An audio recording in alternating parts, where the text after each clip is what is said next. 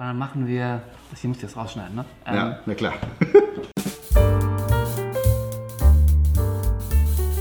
Thomas, spielst du mit mir eine Runde?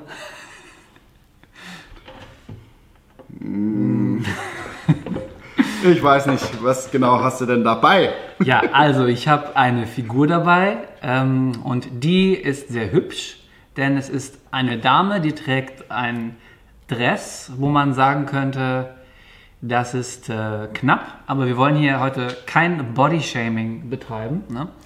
Ähm, aber unter anderem geht es heute um, unter anderem auch, also um die hier. Schärfe, Schärfe, kein, Schärfe, kein Autofokus Schärfe, drin. Schärfe, Schärfe. Das kannst du Hallo. Machen. Das bringt nichts. Wir stellen sie mal hier. Oh, da kann man sie. Ach, Thomas, da kann man sie gar nicht sehen. Na gut, da kommt sie hier so auf meine Schulter. Egal. Also Catwoman spielt eine Rolle in, auch in dem Film, um den es heute geht. Damit herzlich willkommen zu, Must-Sees 2022. was Sie da hinten abgeschnitten auf der Tafel sehen, äh, liebe Zuschauerinnen und Zuschauer. Oder nicht. Ähm, wir haben schon über zwei Filme gesprochen. Über ganz große, äh, wichtige Filme, 22, nämlich Im Westen nichts Neues haben wir gehabt. Und, was haben wir noch gehabt zuletzt? Scream 5, aber ob man den jetzt als wichtigen Film äh, betiteln Ja. kann, sei mal dahingestellt. Ähm, aber heute geht es um deinen Lieblingsfilm 2022. Genau, also wir haben natürlich den Anspruch zu sagen, wir können ganz klar entscheiden, was waren die besten Filme. Ähm, nämlich Scream 5. Naja, es waren wichtige Filme, ne? ähm, mein, der, meiner Meinung nach der Film, der, der, der, wo ich mich am meisten unterhalten gefühlt habe, äh, den ich irgendwie am spannendsten, am interessantesten finde und das nicht nur, weil ich ja hier der von uns dreien der Comic-Fan bin, ist auf jeden Fall The Batman von Matt Reeves und wir wissen, dass es nicht die erste Batman, bei weitem nicht die erste Batman-Verfilmung, ich muss aufhören, ich spiele die ganze Zeit mit Catwoman rum, das ist äh, gefährlich, äh, bei weitem nicht die erste Batman-Verfilmung, äh, die auf Celluloid gebannt wurde, ne? aber ähm, es ist mal wieder was ganz anderes. Ähm, und ich habe mich total abgeholt gefühlt und ich habe mich nicht so gefühlt, dass nach dem Motto, ja, das ist ja dasselbe nochmal in grün, beziehungsweise schwarz. Welche Batman-Filme, Thomas, äh, an welche Batman-Filme denkst du so, wenn wir von dem schwarzen Rächer sprechen? Natürlich an George Clooney und seinen Kompagnon Robin. Danke, dass du direkt den schlimmsten Batman-Film aller Zeiten. Und zwar den mit den Brustwarzen. Ja, genau der. Da, da hat er irgendeiner mal gesagt, so, äh, ähm, warum nicht? Ne? Oder, oder wie muss das gewesen sein? Wie stellst du dir das vor? Ich sag mal, von einem wichtigen Sponsor oder Produzenten hat die Ehefrau wahrscheinlich da gesagt, fände ich schon schön, wenn ihr mal da, wenn die Männer da vielleicht ein bisschen. Und dann hat, ja, ich weiß, meine Frau hat gesagt, mach mal da Brustwarzen auf die Kostüme. Ne? Und dann es, oder? Wir. Und dann konnte der Regisseur dann nicht sagen, nö. War eine fatale Kostümentscheidung auf jeden Fall, die ja gar nicht funktioniert und bis heute noch nachhalt. Aber natürlich denkt man als allererstes an die äh, Nolan-Trilogie. Ähm, ich glaube, das ist inzwischen heutzutage so der oder die Batman-Filme, an die man denkt, wenn man Batman hört. Ja, Nolan hat wirklich äh, wahrscheinlich die in, insgesamt betrachtet so die erfolgreichsten, so die, die stärksten Batman-Filme gemacht. Wenn wir jetzt alles mal mit, mit ins Boot nehmen, also auch den, die alten, das war zwar eine Serie, ne, das kennt ihr noch, dieses Batman, die ihren Charme hat, weil äh, wir da diese Comic-Effekte drin haben, ne? dieses Wusch, und dann kommt das so Pow oder so in, ins Bild reingeflogen. Hast du, hast du die, noch- die mal gesehen irgendwann als Kind oder so? Leider nein, ich kenne die Melodie auch nur äh, von den Simpsons. Ja, genau. Also ich hatte, ähm, ich hatte als Kind, äh, ich da muss ich noch ganz jung gewesen sein, da lief die, glaube ich, noch auf irgendeinem Kanal manchmal so nachmittags. Da habe ich die hin und wieder mal gesehen, gehabt, das weiß ich noch. Aber wir wissen ja, dass du äh, der jüngere Part bist. Ne? Vielleicht. Auch heute. ähm, auch heute, haben wir gar nicht thematisiert, dass ähm, einer der drei Rächer, also Batman, Robin und ähm, Batgirl, also einer von uns dreien fehlt ja heute. Stimmt, der ist noch gar nicht aufgefallen. ist mir aufgefallen. Auch das ist kein erstes Mal, wie, wie die Batman-Verfilmung nicht die erste ihrer Art ist, ähm, ist. Wir haben schon mal zu zweit was gemacht. Weißt du noch wozu? Das war bei den Simpsons und so schließt sich dann auch der Kreis wieder. Ja, auch damals war André krank. Ja, Ja, und auch heute ist André krank. An dieser Stelle sagen wir gute Besserung. natürlich.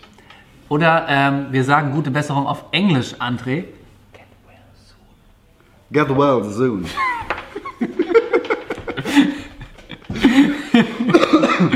Ja. Aber ich muss heute tatsächlich äh, Andres Part übernehmen, weil ich habe den neuen Batman noch nicht gesehen. Ja, okay, da kommen wir jetzt hin. Wir haben eben über Christopher Nolan geredet, ähm, ganz starke Batman-Filme und ich glaube, alle äh, die Batman-Verfilmungen, also eben haben wir über diese 70er-Jahre-Serie geredet, äh, mit, ich glaube, mit Adam West als Batman.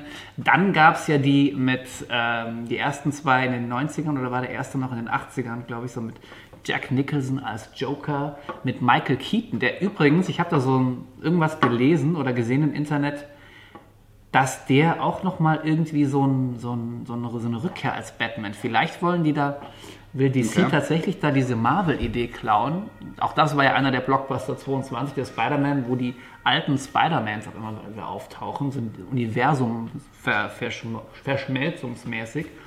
Doctor Strange, ne? Ähm, und irgendwie, ich glaube, im neuen Flash-Film, der da kommt, soll irgendwie dann Michael Keaton als Batman nochmal auftreten. Vielleicht weiß ich es auch, habe ich es gerade äh, verwechselt, aber auf jeden Fall soll der nochmal irgendwas machen. Die Batman-Filme, das waren meine, äh, war mein erster Batman-Zugang. Also ich glaube noch vor ähm, irgendwelchen Zeichentrickserien oder sonst was, ähm, hat mich mega abgeholt. Äh, dieser, dieser erste Michael Keaton-Film, wo dann der Batman da aus dem Dunkeln da runterkommt und dann gegen die Ganoven und dann schießen die und, und dann hat er natürlich dann einen Brustpanzer und das war so, boah, krass. Und dann hat er da sein Batmobil und, und das war so düster und es war so einfach richtig cool. Ähm, Michael Keaton, guter Batman? Auf jeden Fall, ja. Hat es, glaube ich, zweimal gespielt. ne? Ja, ja. Genau, also da, da, da war es richtig spannend. Dann ging es so weiter, dann kam Val Kilmer im dritten Batman und gut, wir haben eben über diesen unsäglichen äh, Klamauk, äh, trotz, Ja. to, trotz Top-Besetzung, Batman und Robin dann noch gesprochen. Und dann kamen die Nolan-Filme. Aber auch mit einem zeitlichen Abstand, oder? Da waren ein paar Jahre. kamen, da war, wann kam der erste Nolan-Film? Also Batman Begins kam dann irgendwann 2000, was weiß ich, 2005, 2007 oder so muss es gewesen sein. Mhm. Und auch da äh, eine Trilogie draus gemacht. Ne? Die äh, fand ich persönlich total stark und ich bin jetzt kein Nolan-Fan. Also ich habe leider noch nicht Inception gesehen oder sowas oder wie heißen die anderen Nolan-Kracher? Tenet. Genau. Tenet. Ist das so, ähm, ist das was, wo du, wo du, oder ist das dir auch zu crazy? Ich finde äh, Inception fand ich damals super, habe ich im Kino gesehen, da hat es natürlich nochmal eine ganz andere Wirkung. Okay, Ähm, also wegen dieser Traumwelt, wie da alles Genau, so genau. Und es ist natürlich schon alles immer sehr verkopft, klar, bei Nolan, aber ähm, ich mag die Filme durchaus. Nolan hat ja, glaube ich, einen Ruf und das sieht man, glaube ich, in den Batman-Filmen und teils auch in seinen anderen, ich glaube Interstellar und sowas, ähm, dass er versucht, möglichst wenig CGI und sowas zu machen. Dass er möglichst versucht, trotz der Möglichkeiten, die man hat, wenn man es jetzt mit irgendwelchen Marvel-Comic-Filmen vergleicht, ne, ähm, da möglichst viel selber zu machen, möglichst viel ähm, echt zu filmen. Bei Marvel ist ja im Prinzip, kann man ja wirklich sagen, über 80% aus dem Rechner, wenn nicht sogar noch mehr. Also, Teils, teils, ja. ja. Deswegen haben ja auch viele Marvel-Filme stehen ja in der Kritik. Das war für mich auch äh, der Grund, äh, warum ich im Endeffekt gesagt habe, dieser Spider-Man-Film, Spider-Man No Way Home äh, 22, fand ich auch cooler Film, aber dieser Batman hier ist einfach stärker. Ne? Äh, man muss aber auch sagen, dass fast alle Batman-Filme, die es bisher gab, und da macht der neue hier auch keinen Unterschied, ähm, es dahingehend ja auch sich ein bisschen einfach machen, dass sie wenig CGI brauchen, weil sie doch weit wegbleiben von irgendwelchen Fantasy-Elementen, Science-Fiction-Elementen, von irgendwelchen Universen oder sonst was oder Aliens, die da kommen oder Magie, Zauberei. Das ist da alles weg. Das war schon bei Keaton so, das war auch bei, auch bei Nolan ist das so und auch beim neuen Batman ist das so. Wir haben keine mystischen, keine Superkräfte. Ne? Lediglich bei den, ähm, über die wir jetzt heute nicht weiterreden, bei diesen Justice-Filmen, wo dann Batman auf Superman trifft und so weiter, da sind auch die DC-Filme wirklich mal in dieses ganze Mystische. Da gibt es dann natürlich äh, Superman und alles und äh, die Schurken, die da aus, dem, aus irgendeinem anderen Universum kommen und, und alles Mögliche und richtige Superkräfte. Ne? Damit kommen wir aber mal zum Batman. Ähm, der wird ja von jemandem gespielt hier in diesem Film, wo der große Action- und auch Horrorfilmfreund wahrscheinlich was sagen würde, Thomas? Bei Robert Pattinson? Ja, also ich habe Robert Pattinson zum ersten Mal in Harry Potter 4 wahrgenommen, deswegen habe ich gar keinen so großen, ähm, ich sage jetzt mal in Anführungsstrichen, Hass auf ihn. Der losgedreht wurde, als es hieß, Robert Pattinson, spielt den neuen Batman. Da war ja plötzlich auch im Internet die Hölle los. ähm, wo ich mir auch gedacht habe, lass, lass ihn noch machen. Ich meine, man kann ihn nicht nur beschränken auf äh, äh bis ins Morgenblau. Nee, wie heißt das? Twilight, so. Das ist, der, ist der Untertitel für unsere nächste Vampirfolge. Bis ins Morgenblau. Ich meine, die Darstellung von Edward in diesem Film, äh, da kann er ja nichts dafür. Das sind einfach schlechte Drehbücher gewesen, das waren auch einfach per se schlechte Filme. Das ist einfach ein Fakt und da war er halt drin, was aber nicht Ja. bedeutet, dass er ein schlechter Schauspieler ist. Ja, ich, äh, ich war noch nie, werde nie Twilight-Fan sein. Ähm, das ist mir zu nett, ne? Und glitzernde Vampire, sorry, ne? Das mag aber trotzdem mögen die Bücher ganz gut sein, ähm, wenn das halt was für einen ist, so dieses Jugend- und Teenie-Geschwärmerei, Liebesding mit Vampir irgendwie gemischt und dann mögen das schöne Bücher sein, aber wirklich lasst mich mit Twilight in Ruhe. Aber dass Pattinson äh, ein hervorragender Schauspieler ist, hat er auch schon in ganz anderen Filmen gezeigt. Deswegen kann man sich die Frage stellen, warum so ein Shitstorm gegen so einen und das noch bevor da irgendein Film ähm, da ist. Ne? Ich meine, ich glaube, diesen Shitstorm, den gibt es irgendwie immer. Ja, ich meine, als. Ben Affleck äh, der neue Batman war eine Zeit lang, gab es auch einen riesen Shitstorm. Und ich glaube, die Leute sind einfach gemünzt auf, ihr, auf ihre jeweiligen Superhelden und sobald es dann heißt, das spielt jetzt ein neuer Schauspieler, geht es halt direkt rund und äh, es wird direkt heiß diskutiert, ob das das Richtige ist. Und, äh, Ja, das ist, glaube ich, nichts anderes, wie wenn es heißt, der und der ist jetzt im, im, im Begriff hier für, für ähm, also in der Auswahl für vielleicht äh, den neuen James Bond oder so, dann ist direkt wieder, äh, ne, das ist der, das ist doch kein James Bond oder so. Dann ist, das ist bei Batman so, das ist hier. Klar, wenn du Robert Pattinson nimmst, der hat natürlich mit Twilight sich so ein starkes Bild bei jedem so eingebrannt und nicht jeder hat dann auf dem Schirm, dass der eigentlich noch ganz andere Sachen auch schon gemacht hat. Ne? Ähm, er hat Auch schöne Independent-Filme, also großartige Ja. Mhm. Independent-Filme, die jetzt vielleicht der, der Mainstream-Zuschauer gar nicht so am Schirm hat. Äh, der Leuchtturm zum Beispiel. Ja, genau. Ich habe an, an, ich glaube, der heißt King oder The King oder so gedacht. Der war auf Netflix. Da spielt er mit einem der äh, jungen Megadurchstarter der letzten Jahre, nämlich Timothy Chalamet oder wie der heißt, der auch in Dune, einem anderen Blockbuster des letzten Jahres, 22 Jahre, auch die Hauptrolle spielt. Ähm, da geht es um diesen 100-jährigen Krieg, ne, England und so. Und da hat er die, die Rolle des französischen Widersachers, hat Pattinson da auch hervorragend gespielt. Also da habe ich kein bisschen nervigen Twilight-Vampir oder so drin gesehen. Ne? Aber klar, die Leute sind wahrscheinlich noch bis zurückgehend auf Kevin, auf Macaulay Culkin, der kommt auch irgendwie immer hier vor, ne? früher oder später, sind da so ein bisschen so, ja, ne, das ist ja immer der. Ne? Gut. Manchmal kann ich es aber auch verstehen, weil ähm, dieser, heißt der Javier Barton oder wie, der in No Country for Old Men diesen, ähm, diesen ganz ekelhaften Killer da gespielt hat. Ne? Ja. Da gibt es ja gibt's auch eine tolle Buchvorlage für, der da teilweise mit diesem Bolzenschussgerät und die Leute killt und so. Und der einfach so, boah, wenn der schon in den Raum kommt, dann denkst du schon, boah, weg hier, ne? Und den habe ich später nochmal, habe ich mit meiner Frau halt so eine Liebesschnulze gesehen. Ich weiß gar nicht, vielleicht war es sogar ähm, Eat, Pray, Love oder sowas. Spielt er da mit?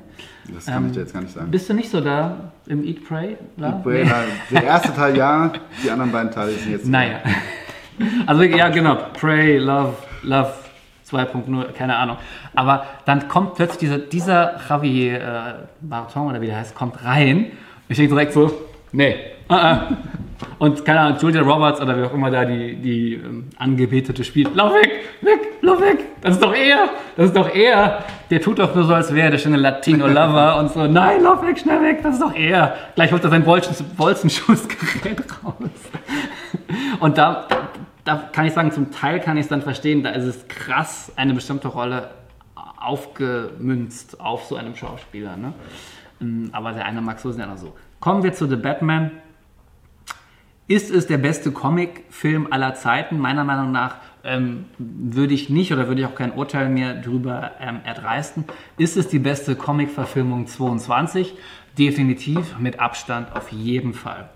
Ähm, die Frage wäre halt, was, was könnte der Film anders machen als andere Batman-Filme vorher? Was haben die Nolan-Filme gemacht, wo du jetzt denkst, okay, das mache ich jetzt einen neuen Batman-Film, was könnte der denn anders machen?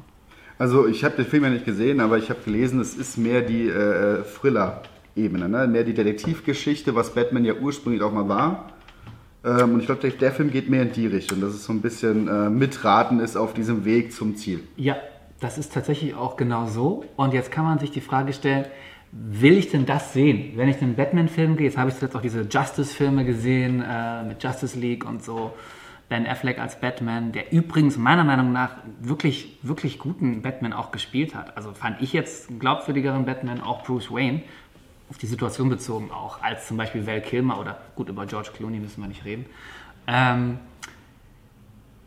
es ist äh, so, dass du hier einen, einen Batman hast in diesem neuen Batman-Film, der in vielerlei Hinsicht nochmal menschlicher äh, rüberkommt als alle vorigen Batman. Mit E, Thomas. Plural, Englisch. ähm, nicht nur wegen dem, was du schon gesagt hast. Also wir haben diese starke Detektivebene. Also es geht viel mehr um dieses... Äh, was ist das für ein Typ? Also es geht hier um den Riddler vor allem. Das ist eine, einer der klassischen Gegner äh, aus den Batman-Comics. In den Batman-Comics äh, wird er immer so knallgrün mit ganz vielen Fragezeichen dargestellt, hat irgend so eine Maske, eine Augenmaske noch auf. Das ist jetzt hier gar nicht so. Der Film ist, ja, es ist ein Batman-Film.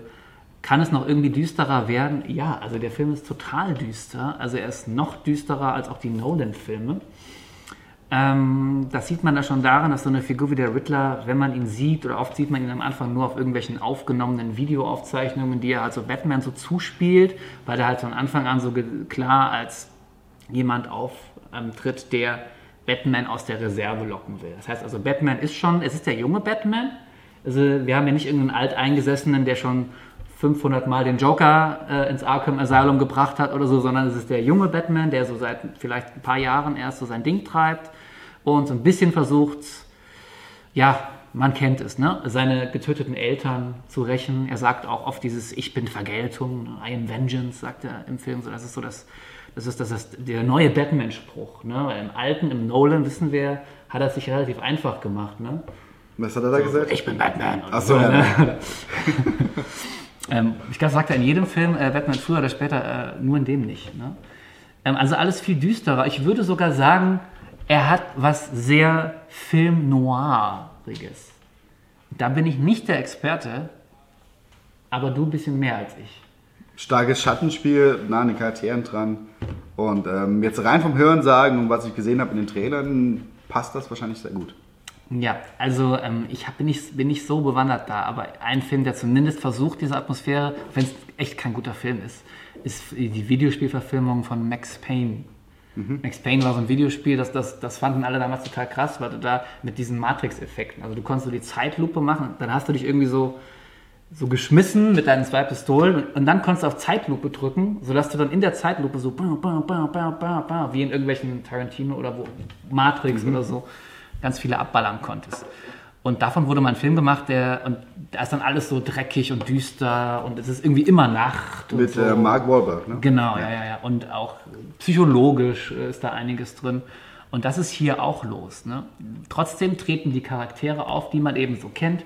Du hast Batman, äh, du hast äh, Catwoman, die hier von Zoe Kravitz gespielt wird, ähm, die auch nochmal ganz anders und äh, spannend, also ähnlich wie Annie Hathaway es gemacht hat in den Nolan-Filmen, ähm, aber so dieses eigentlich so ein bisschen anti-heldenmäßig, eigentlich will ich ja nur Sachen klauen und ich habe so eine blöde Kindheit oder eine blöde Vergangenheit und das hat mich zu dem hier gemacht und ich tue mein Ding. Jetzt lerne ich plötzlich diesen Rächer, diesen Batman kennen.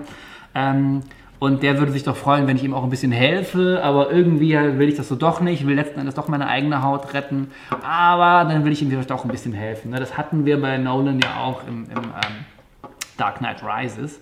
Und das ist ja auch so ein bisschen so ähnlich, aber sie macht es trotzdem sehr gut auf, auf ihre Art. Ähm, Finde sie auch ein bisschen sympathischer in der Rolle auch, als ähm, Anne Hathaway das gespielt hat, muss ich sagen. Du hast den Penguin, also diesen, diesen Pinguin, das ist auch so ein klassischer, dieser Dicke da mit der langen Nase.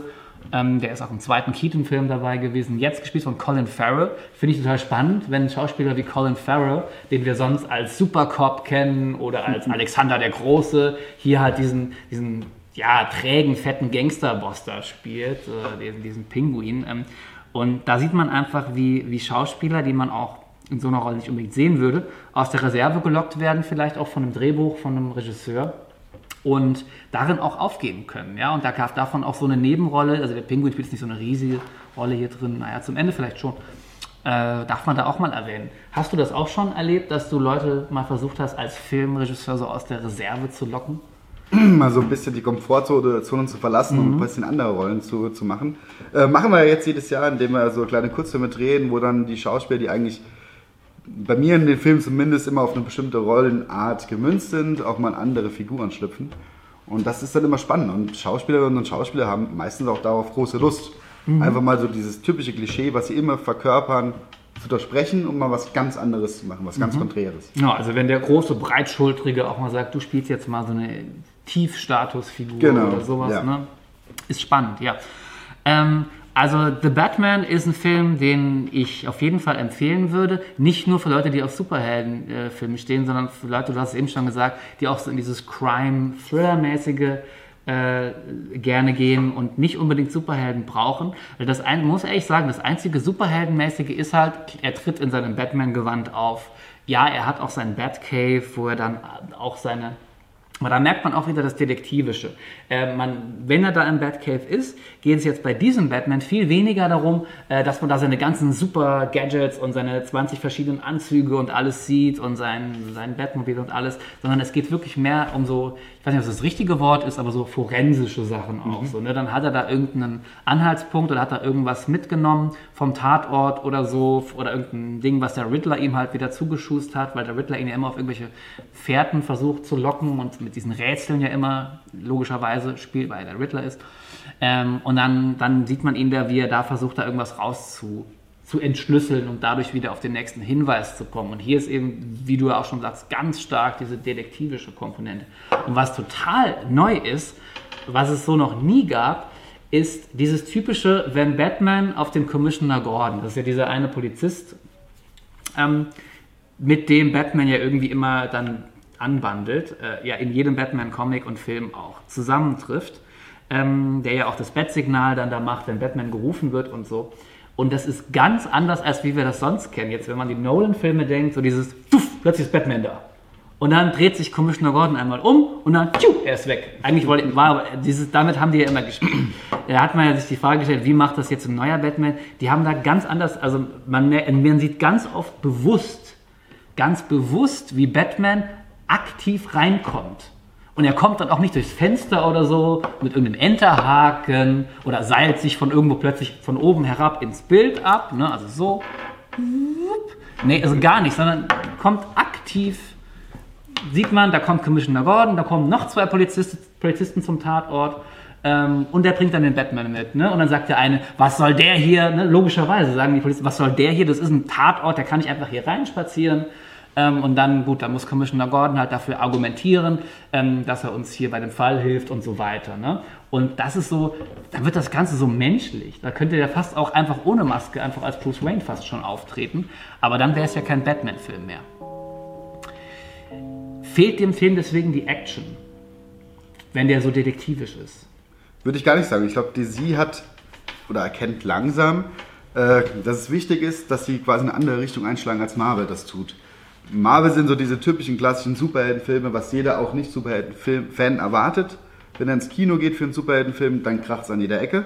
Mhm. Und DC geht langsam in die Richtung, dass sie eine etwas andere Art von Superheldenfilm erzählen. Wie The Batman oder The Joker vor zwei, drei Jahren. Ja. Mit äh, äh, ähm, Phoenix. Genau. River Phoenix, nee, Jacqueline Phoenix. Joaquin. Joaquin Phoenix. Ähm, was ja auch ein großartiger Film war. Aber großartiger Film. Man kann sich darüber streiten, ob es der richtige Comic-Film, der richtige Joker ist. Da kann man sich drüber streiten, aber ich, es ist ein großartiger Film, der Joker, definitiv. Und viele Freunde, äh, Freunde von mir fanden den halt richtig äh, schlecht, haben es auch so gesagt, weil die haben aber was anderes erwartet. Ja. Wenn sie den Namen Joker hören. Und mhm. so geht es vielleicht auch vielen Batman-Fans, die ins Kino gehen oder den Film schauen, die erwarten ja. vielleicht was anderes. Ja. Aber geprägt durch Marvel. Das, mag, das mag sein, aber auch geprägt durch die Injustice-Filme. Das ist ja das letzte große Ding, was von DC vorher da war. Wenn wir jetzt mal den Joker und so äh, weglassen und noch irgendeinen Wonder, Wonder Woman-Film, der dazwischen noch irgendwie kam, Fortsetzung. Ähm, da ging es ja wirklich um, wie, wie bei Marvel, um die Rettung der Welt vor Darkseid. Die, alle Superhelden müssen zusammenkommen. Aquaman, Flash, alle müssen kommen und Superman und wir müssen dagegen jetzt kämpfen und so weiter ähm, und die Welt retten und so. Ne? Und hier ist es ja wirklich so im Kleinen. Es gibt hier eben den Batman und zum ersten Mal tritt hier sowas wie ein richtiger Widersacher, nämlich der Riddler auf. Und wie geht er jetzt damit um und welche dunklen Geheimnisse auch aus Batman, also Bruce Waynes, eigener Vergangenheit treten hervor und vielleicht genau deswegen tritt der Riddler halt auch auf, weil er damit auch irgendwas zu tun hat. Ne? Ja, die Antwort auf die Frage von eben ist, der Film hat nicht zu wenig Action. Es gibt coole Kampfszenen und auch in den Kampfszenen merkt man, wie menschlich Batman auch trotzdem ist. Batman hat auch seinen coolen Anzug und seine Gadgets, aber die sind auch so, dass man es irgendwie besser nachvollziehen kann. Ähm, Batman springt auch mal von einem Haus, das kennt man ja auch von Batman, oder seilt sich mal mit irgendwas irgendwie ab, aber auch so, dass man merkt, es ist ich habe es schon 17 Mal jetzt gesagt, ich sage es noch ein letztes Mal, menschlicher. Denn hier ist es nicht der Batman, der ganz cool runterspringt und dann verwandelt sich sein Umhang in so Fledermausflügel und er fliegt dann einfach und landet perfekt, sondern der Batman hier hat dann halt so eine Art Gleitfallschirm oder sowas da hinten installiert, sowas, was es auch wirklich gibt. Und den, den aktiviert er dann und er muss, und man merkt wirklich, wie er dann strugglen muss, damit er mit dem Ding dann irgendwie landen kann. Dann, dann crasht er wirklich auf der Straße damit gegen ein Auto und, und äh, ja, also es ist total, man merkt, äh, gefährlich. Äh, und, und er kommt irgendwie noch mal gerade so dann auf die Beine und, und rettet sich dann in irgendeine dunkle Gasse und, und die Kamera verfolgt ihn dabei. Ne? Nicht der übliche Batman, der einfach fliegt ins Dunkel und vanish, Batman, sondern nein, das ist ein Typ, der struggelt mit allem. Er will das Beste machen. Er will irgendwie Gotham aus dieser äh, Kriminalität mit seinem Teil, also will auch seinen Teil dazu beitragen, daraus ähm, die Stadt da rauszuboxen. Aber es ist auch für ihn schwer. Das macht es am Ende ja aus. Oder das macht den Batman vielleicht zu der neuen Richtung, in die es jetzt Ganze sich jetzt auch langsam bewegt. Ja, es kommt jetzt ein neuer Flash-Film ist jetzt nicht mein Superheld, mein Go-To-Superheld, ähm, aber wer weiß, ob der Flash auch so oder so ähnlich erzählt wird. Ich bleibe jedenfalls mehr oder weniger trotzdem immer ein bisschen mehr auf der Marvel-Fanboy-Ebene, aber muss also ganz klar sagen, der beste Superheldenfilm 2022 meiner Meinung nach The Batman. Schaut euch den an. Thomas, wirst du dir den Film angucken? Auf jeden Für Fall. Mich, auf jeden Fall. Ich Für finde, Catwoman. auf jeden Fall. Ähm, äh, ich finde halt auf jeden Fall, dass Superheldenfilme jetzt langsam auch einfach eine neue Richtung, die müssen jetzt eine, eine, eine Kurve nehmen.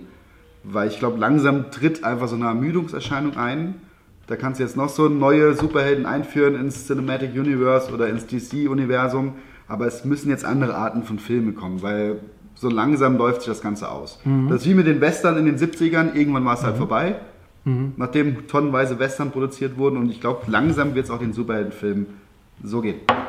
Ja. Und deswegen muss da eine neue Richtung eingeschlagen werden. Vielleicht war der Batman der Anfang. Würde ich den Filmemacher äh, trotzdem nochmal fragen, als letztes Statement vielleicht, würdest du, da du, ja, da du ja auch sagst, du hast immer mal wieder hier ein kleines Kurzfilmprojekt und da nochmal ein Projekt, würdest du auch mal dich da ranwagen zu sagen, ich würde mal irgendeine, irgendeine, vielleicht auch nur im Kleinen, vielleicht auch menschlicher wie hier in dem Batman, mal irgendwas Superheldenmäßiges äh, mal machen? Auf jeden Fall. Ich meine, solange mal, wenn man auf die menschliche Ebene geht, kann so ein Superheld ja auch eine wunderbar gebrochene Figur sein. Da kann man schon spannende Geschichten erzählen. Ja, wenn die Figur gebrochen ist, oder? Ja. Ja. Aber es muss auch krachen. Ich meine, die Knochen können ja auch brechen, dann, wenn es kracht oder so. wenn es kracht, dann können die Knochen brechen. So, und damit äh, ist das ein schöner Schluss, würde ich sagen. Und äh, ja, und damit äh, macht's gut, bis zum nächsten Mal. Ein Wolf, ein Hund, ein Fuchs.